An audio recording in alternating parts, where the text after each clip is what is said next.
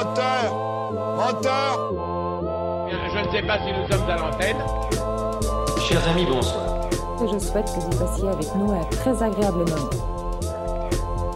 Moteur Vous écoutez le tout premier épisode de ce podcast. Le principe est très simple. Il s'agit de s'attarder en détail dans les petites histoires qui ont fait la grande. Ce podcast fonctionnera par collection, plusieurs épisodes pour raconter un personnage, un moment unique, une vie singulière. Pour commencer, c'est à la Goulue que nous allons nous intéresser, la mère du French Cancan, la femme la mieux payée de l'époque, la plus connue aussi. Comment ce scandaleux personnage est-il devenu une vedette internationale? Et qu'est-ce qui la poussa des années plus tard à faire la manche devant le lieu qui la rendit célèbre, le Moulin Rouge? Vous allez le découvrir au fil de ces épisodes adaptés du livre La Reine de Paris, écrit par moi-même, Benjamin Josse, et disponible sur Amazon. L'incroyable destin de la Goulue, premier épisode, c'est maintenant. Moteur Oh putain, moteur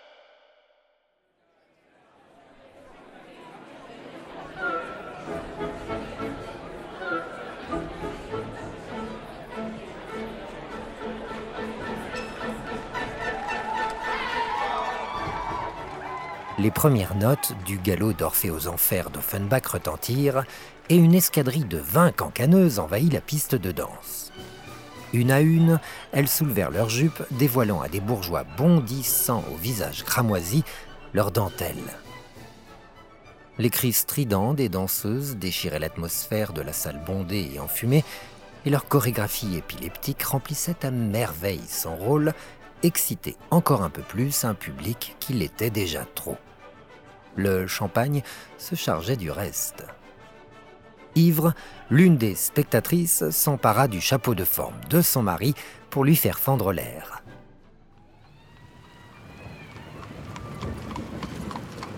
Les cuivres de l'orchestre, encore perceptibles à l'extérieur, se mélangeaient au crépitement de la pluie glaçante du mois de décembre 1928.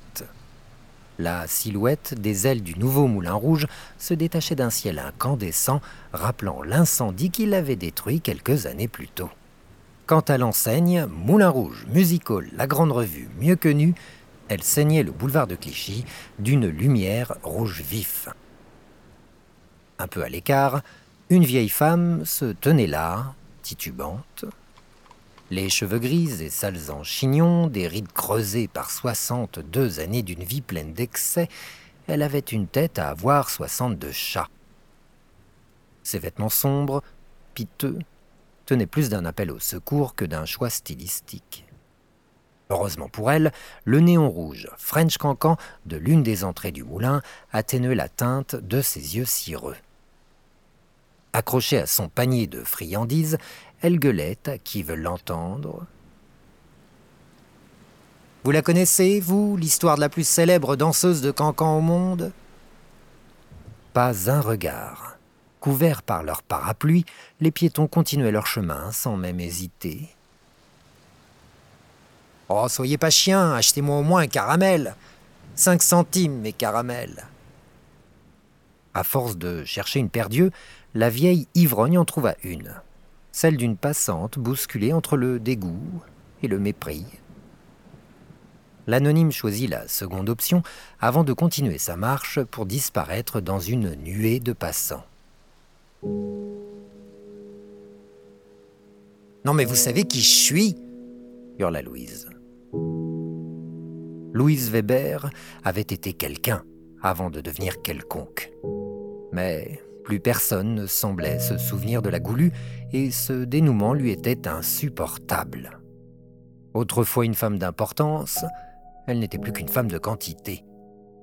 Trop de bourrelets qui dégueulaient sur sa ceinture de fortune, trop d'aigreur pour ce public qui l'avait oublié, trop de colère contre ces anonymes qui ne saisissaient pas l'importance de celle qui se tenait là.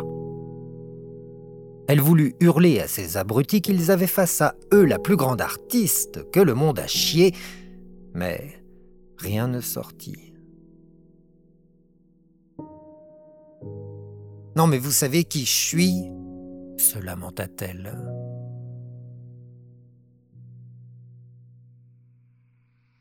Dans une flaque d'eau brillait la lueur d'un des lampadaires de la rue Le Pic. Le chausson crasseux de Louise frappa la flaque troublant ainsi le reflet.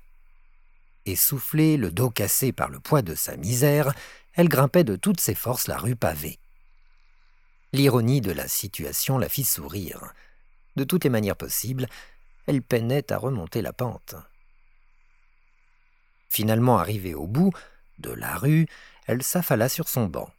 C'était son chemin quotidien, et chaque fois Louise se reposait ici avant de reprendre sa route. Mais ce soir, sans savoir pourquoi, elle fut en proie à un spleen abominable. Pour la première fois, ce banc qu'elle avait pourtant squatté si souvent lui en rappela un autre. Celui où, quelques heures durant, elle avait attendu de prendre la bonne décision, ou tout du moins une décision. 25 ans plus tard, elle se souvenait de chaque détail. Elle revit son fils jouer dans la terre à ses pieds, attendant que sa mère se décide, puis, voyant qu'il n'était plus possible de se salir davantage, faire signe d'impatience. On fait quoi maintenant, maman? À ce moment, elle n'en avait eu aucune idée. Maintenant, son choix la hantait. Ce souvenir lui fit serrer les dents et réprimer un sanglot. Elle était désormais seule et oubliée de tous. Comme pour se donner du courage, elle se leva et reprit sa marche jusqu'à disparaître dans les méandres de Montmartre.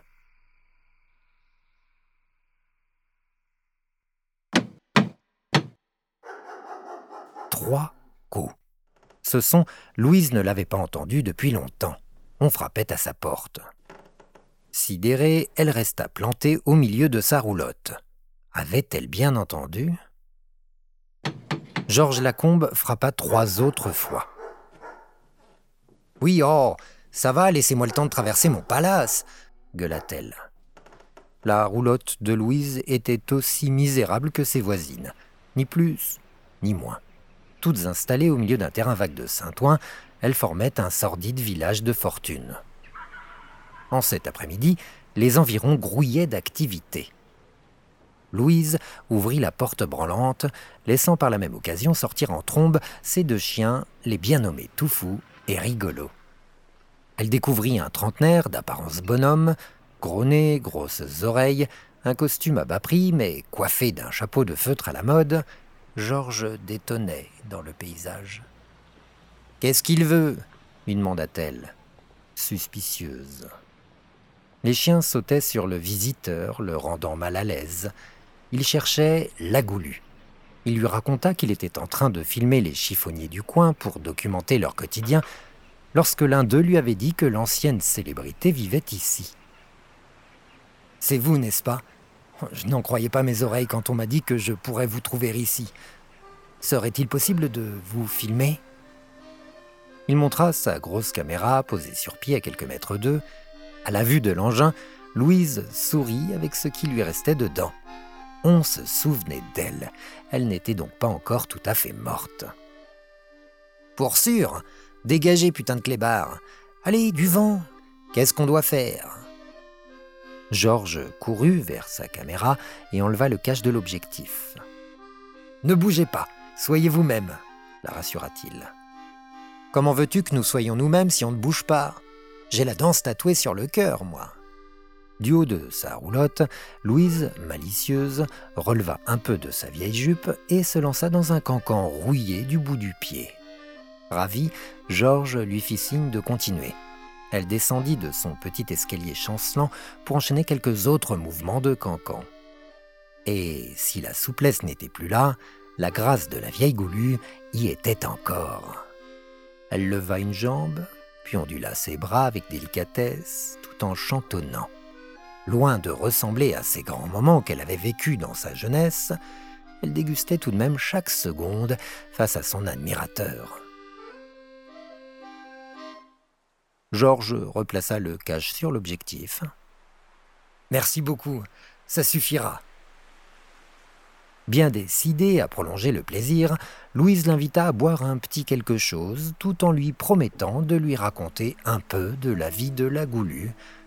Mais Georges s'éloignait déjà, la lourde caméra sur l'épaule, s'excusant de ne pas avoir le temps. Il se tourna vers elle et lui promit de revenir un jour. Il mentait. Elle le savait parce qu'il la regardait comme un souvenir. Le sourire de la vieille danseuse s'effaça vite. Les bras ballants, elle ne sut plus quoi faire. Ces quelques instants de compagnie rendaient sa solitude encore plus pesante.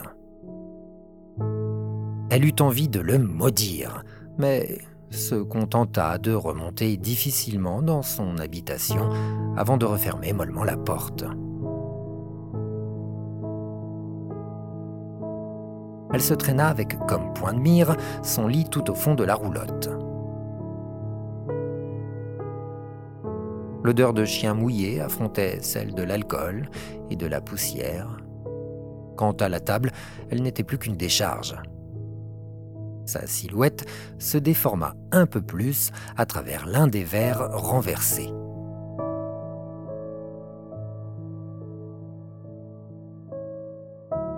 Quelques photos de ses grandes années étaient épinglées aux cloisons. Les plus vieilles la montraient cancaneuse, les autres dompteuse. Plus elle se ridait et plus les animaux qui l'accompagnaient rapetissaient. Un ours, deux lions, deux pumas, trois hyènes, cinq caniches.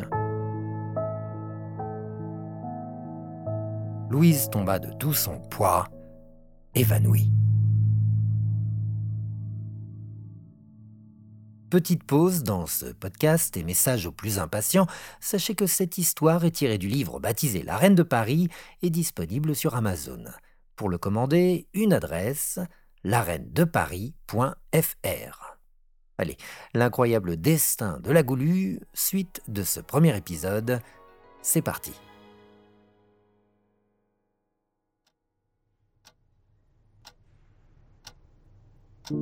Il était impossible de déterminer ce qui était le plus gris, les pensées de Louise, le ciel ou les murs de la chambre. Cela ne faisait pas plus d'une journée qu'elle était alitée à l'hôpital Lariboisière et elle avait réussi à épuiser tout le personnel médical. À force de harcèlement, elle avait échappé au dortoir. Non mais... Ceux qui ne savaient pas qui elle était l'avaient vite appris. Mais maintenant, sans personne à qui parler, le temps était long. Les infirmières l'évitaient comme la peste, les aides-soignantes comme le choléra, même l'équipe de nettoyage s'était passé le mot. Lorsque le docteur entra dans sa chambre, elle fut presque surprise. Si j'en crois mes infirmières, excédées, vous vouliez me voir. Louise ne le laissa pas continuer. Elle voulait partir. Écoutez, Madame Weber. Le sang de la vieille patiente ne fit qu'un tour. Elle le coupa une nouvelle fois et aboya.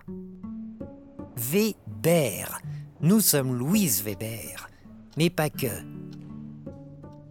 Il n'était pas rare de l'entendre utiliser la première personne du pluriel pour parler d'elle. Louise et la Goulue valaient un nous. Leur prestige, leur notoriété, leur vanité justifiaient l'utilisation de ce pronom qui était aussi un moyen de piquer la curiosité de son audience, trop maigre depuis bien des années son mais pas que, elle en était également très fière.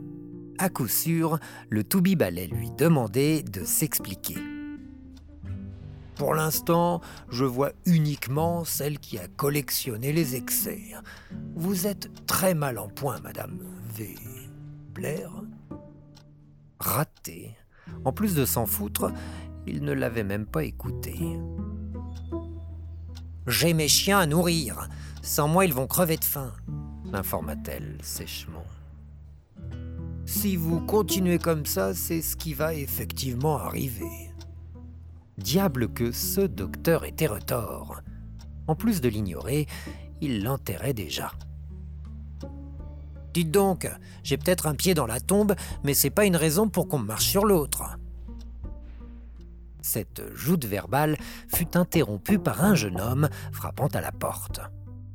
Le petit binoclard de 17 ans, au visage imberbe, à la chevelure brune, impeccablement coiffée, la pointe du nez à mi-distance entre les yeux et la bouche, et à la silhouette filiforme, comprit vite que son arrivée était la bienvenue. Madame Weber, dit-il avec une sympathie réconfortante. Bien décidé à gagner la bataille engagée, Louise fit remarquer au docteur. Voyez, c'est pas si compliqué à prononcer. Sous prétexte de la laisser seule avec son visiteur, le Toubib battit en retraite. Louise savourait sa victoire. Déserteur. Je, je m'appelle Pierre Lazareff. Le Moulin Rouge m'a envoyé vous tenir compagnie. Du fond de son lit, assise comme une reine recevant la visite d'un de ses ministres, elle lui fit signe d'entrer. Il s'exécuta timidement. Qu'est-ce que vous y faites au moulin? Alors qu'il posait son manteau sur une chaise, il expliquait y être attaché à la direction artistique. Oh, Mazette, oh bah c'est ronflant comme titre. Hein. Mais vu votre âge et qu'on vous a envoyé distraire la vieille goulue, ça doit pas être si important, ricana Louise. Pierre lâcha un sourire et s'assit auprès d'elle. M'avait prévenu de votre caractère euh, singulier, mais je ne pensais pas m'en rendre compte aussi vite. Louise apprécia la nouvelle. On parlait encore d'elle au Moulin Rouge. La direction avait déjà eu la gentillesse de lui laisser vendre ses friandises sur le trottoir d'en face, mais en lui envoyant quelqu'un, elle lui faisait une bien belle faveur. Tu peux nous tutoyer, hein homologua-t-elle. Nous, Pierre comprit qu'elle jouait avec lui. Le jeune homme était cependant trop timide pour monter tout de suite dans le manège. Les, les gens du moulin vous, vous estiment beaucoup, bredouilla-t-il. Louise repassa d'une main les plis de ses draps sans rien dire, visiblement satisfaite. Le silence rendit Pierre mal à l'aise. Et moi, je, je suis ravi de vous rencontrer. J'ai tellement entendu parler de vous. Qu'avait-il entendu? Encore ces sales on dit. Avec le temps, la vie de la goulue avait été déformée, travestie, enlaidie. Pour Louise, ne pas pouvoir se raconter ces dernières années avait été aussi difficile que de ne pas pouvoir rectifier son histoire. Tout est faux, lâcha-t-elle sèchement. Pierre fut surpris de voir son compliment déclencher une telle réaction. Pardon? Tout ce qu'on t'a dit, tout ce que t'as lu, c'est que du vent. Les journalistes, oh, des menteurs et des arrangeurs, la pire race. Dans le silence qui suivit, le jeune homme ne sut plus quoi faire de ses mains ni de ses yeux. Le stress lui fit dire ce qu'il tentait de contenir. Quel dommage que vous ayez cette opinion de la presse, parce que c'est ce que j'aimerais faire, journaliste. Je pense d'ailleurs à quitter le moulin pour... Reste-y Moi je me suis fait la malle, tu vois où j'en suis, l'interrompit-elle. L'insupportable tension obligea Pierre à s'éloigner. Il se leva pour aller jeter un œil à la fenêtre, mine de rien il sentait Louise le poignarder du regard. Lui qui s'était proposé pour venir distraire la célébrité regrettait horriblement son initiative. Comment allait-il pouvoir s'échapper?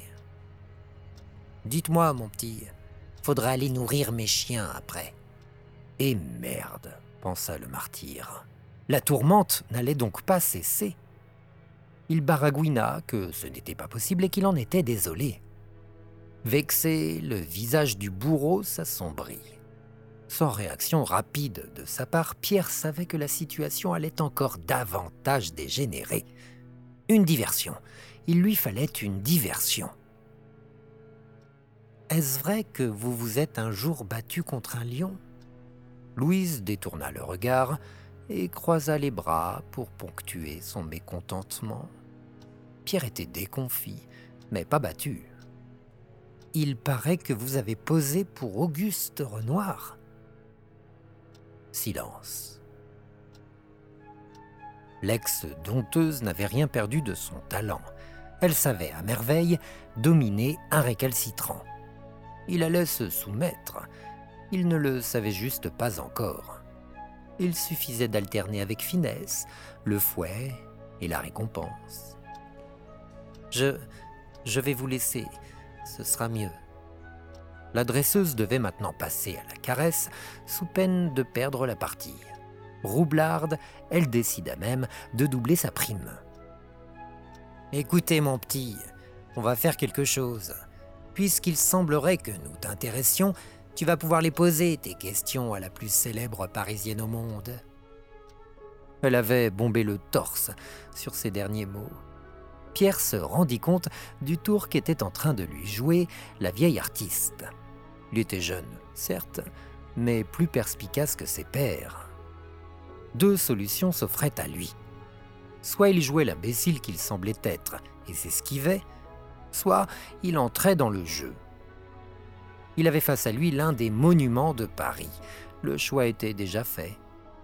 Il alla se rasseoir à côté d'elle. Et en échange de nos réponses, t'iras nourrir mes bêtes, ajouta-t-elle, satisfaite. Pierre était maintenant amusé. Il fit semblant de réfléchir quelques instants, puis accepta avec une ombre de réserve feinte. Louise tenta le tout pour le tout. Tous les jours, jusqu'à ce que je sorte de cet enfer d'hôpital. Décidément, elle ne lâchait pas le morceau. Pierre pesa le pour et le contre, mais sa curiosité avait décidé à sa place. Vendu. Mais je veux la vérité. Hein. En guise de réponse, Louise afficha un visage suffisant et se redressa difficilement sur son lit. Allez, demande, lui ordonna-t-elle, malicieuse. L'apprenti journaliste chercha une question à la hâte. Euh, à quoi ressemblait votre enfance? Qu'allait-elle lui raconter? Qu'elle ne se souvenait pas d'une seule période où la danse ne l'avait pas passionnée, que gamine, lorsque l'orgue venait jouer dans la rue où elle habitait, un logement de simple ouvrier, elle se pressait pour aller valser avec sa mère. Cette dernière donnait dix, ensuite vingt et jusqu'à quarante sous aux joueurs d'orgue pour qu'ils restent. Il était alors impossible de la faire rentrer tant elle était heureuse. Et pourquoi pas qu'elle se levait la nuit pour s'amuser à danser? Elle tirait sa jambe, la droite, puis la gauche dans sa chambre, tout en se regardant dans le miroir et cherchait la pose la plus gracieuse. Ça aurait fait un joli début d'histoire. Pour des prémices plus dramatiques, elle pensa commencer par sa naissance. Elle était née le 12 juillet 1866, mais en s'arrangeant avec l'histoire, cela pourrait vite devenir la nuit du vendredi 13. Pas totalement vrai, mais pas tout à fait faux. Elle enchaînerait sur ses sept ans où, avec sa grande sœur Marianne, son grand frère Henri et la petite Victorine, ils avaient veillé leur père mourant. Blessé par un obus lors de la guerre franco-prussienne, il avait été amputé de ses jambes, mais cela n'avait pas suffi à le sauver. La petite Louise avait alors passé sa soirée sur une chaise à balancer les siennes, deux jambes, tout en regardant le vide à la place de celle de son père. En enrobant un peu l'affaire et en faisant de la psychologie de comptoir, il serait facile d'associer ce traumatisme à sa carrière de cancaneuse. C'était tragique, mystique, voire émouvant. Mais Louise décida d'entrer promptement dans ce qui lui semblait important. En outre, elle réalisa que c'était la meilleure manière de continuer à prendre le dessus sur Pierre. Décidément, tu seras bien comme les autres journalistes. Mauvais. Tu ne sais pas poser les bonnes questions. Quand j'étais gamine, bah j'étais une gamine, et puis c'est tout. Je vais plutôt te raconter comment je suis devenue danseuse.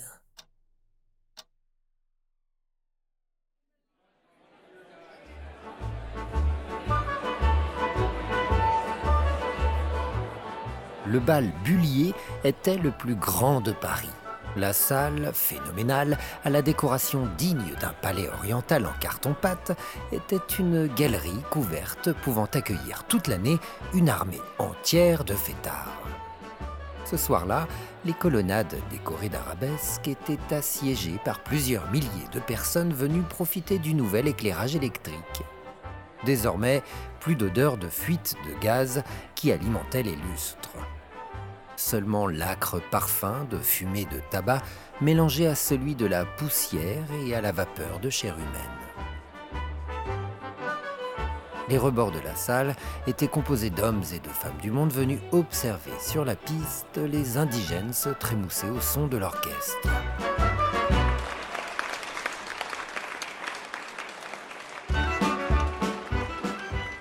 Louise et sa sœur Marianne faisaient partie de ces danseurs.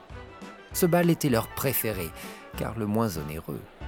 Accompagnées chacune d'un partenaire trouvé quelques minutes plus tôt, elles dansaient à cœur joie en quadrille sur les notes d'Oé les petits agneaux. Habillées d'une même longue jupe noire et d'un chemisier blanc relié par une large ceinture moutarde, elles avaient presque l'air de jumelles. Louise, tout juste 17 ans, était désormais une femme charnue, aux hanches plus volumineuses que ses seins. Ses cheveux roux, colorés au henné, débordaient d'un simple chapeau à froufrou de soie. Possédée, elle dansait comme si sa vie en dépendait. Marianne, de quatre années, son aînée, n'était pas en reste sans pour autant avoir la présence de sa sœur. Quant aux cavaliers, ils essayaient tant bien que mal de les suivre. Lassée d'être le centre d'attention, Louise prit la main de sa sœur pour l'entraîner plus loin. Viens, j'ai soif. Leurs éphémères partenaires de danse, surpris par ce départ précipité, restèrent comme deux ronds de flancs sur la piste. Alors que les frangines déambulaient au milieu des tablés de buveurs, Louise aperçut trois fêtards trinqués. Sans compagnie féminine et avec deux bouteilles encore pleines, ils étaient des cibles parfaites. Il lui sembla même reconnaître l'un des hommes pour avoir dansé une fois en sa compagnie au Moulin de la Galette, un cabaret à Montmartre. Elle se dirigea droit vers ses proies et s'assit sur les genoux de l'un des convives. Messieurs, ça manque de femmes à votre table. D'une caresse de la main droite, elle incita celui qu'elle chevauchait à tourner la tête. Pensant recevoir un baiser, il tendit la joue. Profitant de cette diversion, l'autre main de Louise s'empara du verre du gogo pour le siffler cul sec. Au rire choral de la tablée, la friponne sut qu'ils étaient conquis. Elle fit signe à sa frangine de la rejoindre. Gabriel, Astruc, chroniqueur, se présenta l'homme sur lequel Louise s'était assise. Louise, Weber, vendeuse de fleurs. Et voici ma sœur, Marianne, blanchisseuse. Marianne salua la tablée lorsque l'un des hommes, Arnaud, se leva pour lui céder sa chaise. Oh, merci. Bonsoir, messieurs. Le troisième s'appelait Jules Renaudin, alias Valentin le Désossé. Sa longue silhouette osseuse habillée de noir était presque inquiétante. Un cigare entre les dents créait un écran de fumée derrière lequel on pouvait distinguer des mâchoires et un nez saillant, deux yeux sombres et des oreilles anguleuses. On aurait dit un croque-mort. Son attitude réservée n'était pas rassurante non plus. C'est avec lui que Louise se souvenait avoir dansé. Lorsqu'elle lui demanda si c'était le cas, il se contenta timidement d'acquiescer. Sans maudire, il servit un verre de guinguette, du vin blanc, à Marianne et remplit celui que Louise avait sifflé. Que deux jolies femmes sont-elles venues chercher ici à part sécher les fonds de verre? demanda Gabriel. Son air jovial, son crâne chauve, un début d'embonpoint et sa coquette barbe le rendaient aussitôt sympathique. On vient danser. Ah oui, danser à s'en faire sauter le cœur rajouta Louise avant d'engloutir d'un coup la moitié de son verre et le reposer violemment. On aime trop ça. Si on pouvait passer notre temps à danser, on serait les plus heureuses. T'entends ça, Grille? dit Gabriel en se tournant vers la table voisine. Là, une grande femme maigrichonne et frisottée se retourna. Lucienne Beuse se mouvait avec élégance. J'entends, et j'avais déjà remarqué ces deux gambilleuses. Mademoiselle, vous devriez venir me voir. Je pourrais sûrement faire quelque chose de deux filles aussi charmantes et qui savent se casser les reins de cette manière, répondit-elle. Louise jeta un regard suspicieux à Marianne afin de s'assurer qu'elle avait bien compris. En colère, elle se retourna vers Lucienne. Dites donc, si vous cherchez des gigolettes, vous vous trompez. Il n'est pas question qu'on travaille dans une maison de plaisir à risquer notre santé avec une syphilis. Lucienne regarda Gabriel, tout aussi étonné qu'elle. Ensemble, ils éclatèrent de rire et furent suivis par leurs amis. Louise et sa sœur étaient maintenant totalement déconcertées. Gabriel reprit la parole. Grille n'est pas maquerelle, mais cancaneuse. À ses côtés Marcel, danseur, et ces messieurs sont aussi danseurs professionnels. Valentin et Arnaud firent un salut de la tête. Pourquoi il vous appelle Grille? demanda Louise, encore méfiante. C'est mon surnom, Grille d'égout. Je le dois à mon sourire. Lucienne exhiba ses dents toutes écartées. Effectivement, l'espace entre chacune d'entre elles dessinait une grille. Dans la danse, on se donne tous des noms. Jules, c'est Valentin le désossé, Arnaud, c'est Pomme et Marcel, c'est Vol au vent. Ces surnoms eurent pour effet de détendre Louise. Pour fêter ça, elle finit son verre d'une traite. Si Marianne était danseuse, on l'appellerait Gazelle. Elle court tout le temps, confia-t-elle, amusée. Et toi, ce serait l'intrépide vide-bouteille, enchaîna sa sœur. Tous se mirent à rire de bon cœur. Le quiproquo avait eu pour effet de rendre l'atmosphère joyeuse. Lucienne réitéra sa proposition. Elle trouvait que les deux frangines avaient du potentiel. Je donne des cours de cancan.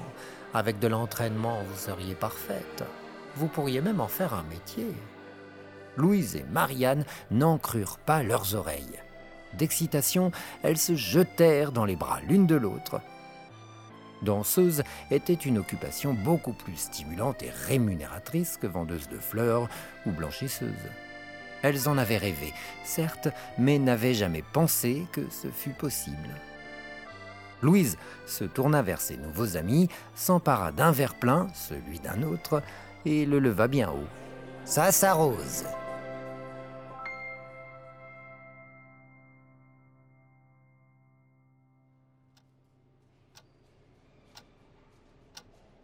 À l'hôpital Lariboisière, Pierre aida la vieille Louise, à boire un verre d'eau. Elle fit une grimace de dégoût. Je crois qu'il est temps pour moi de vous laisser vous reposer. Je crois qu'il est temps pour nous de te dire de te rasseoir. Nous n'en avons pas terminé pour aujourd'hui, gronda-t-elle. Cela faisait presque une heure qu'il était arrivé. Malicieux, il rappela à Louise et la Goulue qu'il avait des animaux à aller nourrir. C'était leur marché. Oh, y a pas le feu, assois-toi. La nostalgie, ça nous travaille. Pierre s'exécuta, un sourire au coin des lèvres. Il l'avait apprivoisée. Elle enchaîna. Grille nous a effectivement donné des cours. Elle nous a enseigné les figures de quadrille, et elle nous a trouvé des balles où on pouvait tricoter des gambettes. La vieille Louise avait maintenant les yeux dans le vide. Son ton s'était adouci.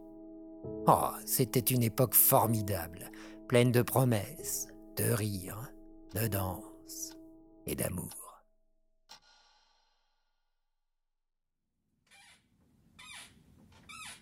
Les fesses nues de Charles Tazzini s'activaient.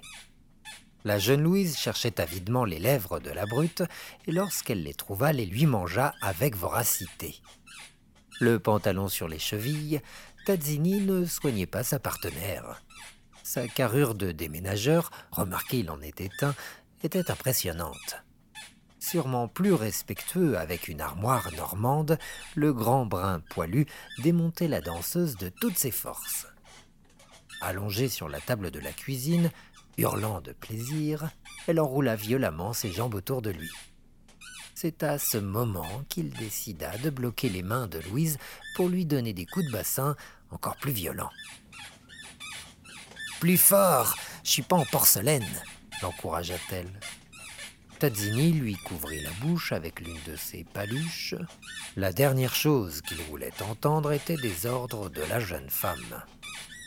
Encore plus excité, le son couvert des râles de Louise s'intensifièrent.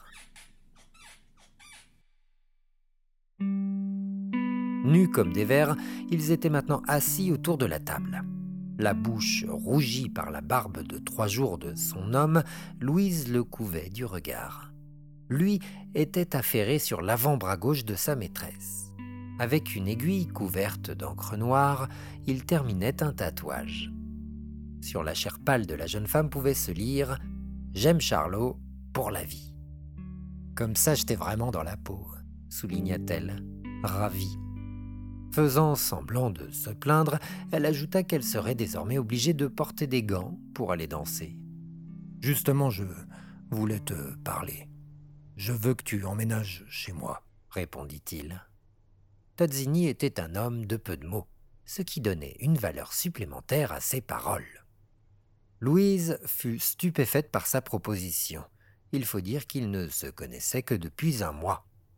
Sans trop réfléchir, ce qui n'était de toute façon pas son fort, elle accepta. Il posa alors son aiguille, et de ses grosses mains, il lui prit le visage, l'obligeant ainsi à le regarder dans les yeux et je veux que tu trouves un emploi de femme respectable. Louise se défit de ses mains bourrues. Ça aussi, elle ne l'avait pas vu arriver. D'abord surprise, elle sembla ensuite le défier. Oh, je suis danseuse, c'est très convenable comme métier. Donc, euh, non. Qu'on habite ensemble, si, pour le reste. Dis donc, ça te gênait pas que je lève la jambe pour gagner ma vie quand je t'ai rencontré? En guise de réponse, Tazzini se leva, calme, et se dirigea vers la salle de bain, laissant sa soupirante interdite. Le visage défiant de Louise avait laissé la place à un autre, plus misérable. Elle regarda son tatouage où encre et sang se mélangeaient. J'aime Charlot pour la vie.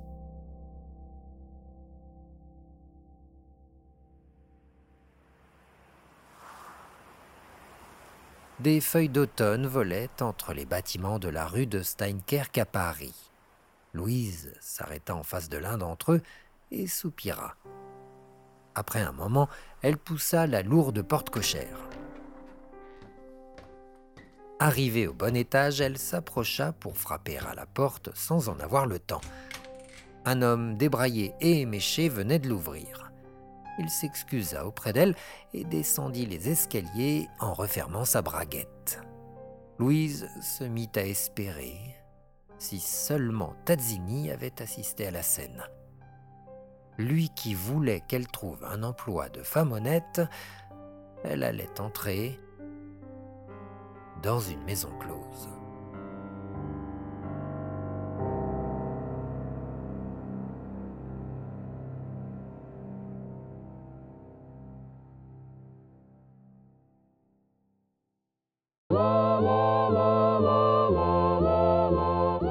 C'est la fin de cet épisode. N'hésitez pas à vous abonner pour être prévenu lorsque le prochain sera disponible. Pour les plus impatients qui aimeraient connaître la suite dès maintenant, le livre dont est tiré ce podcast est disponible sur Amazon. Pour le commander, une adresse lareinedeparis.fr. Merci à tous, on se retrouve très vite.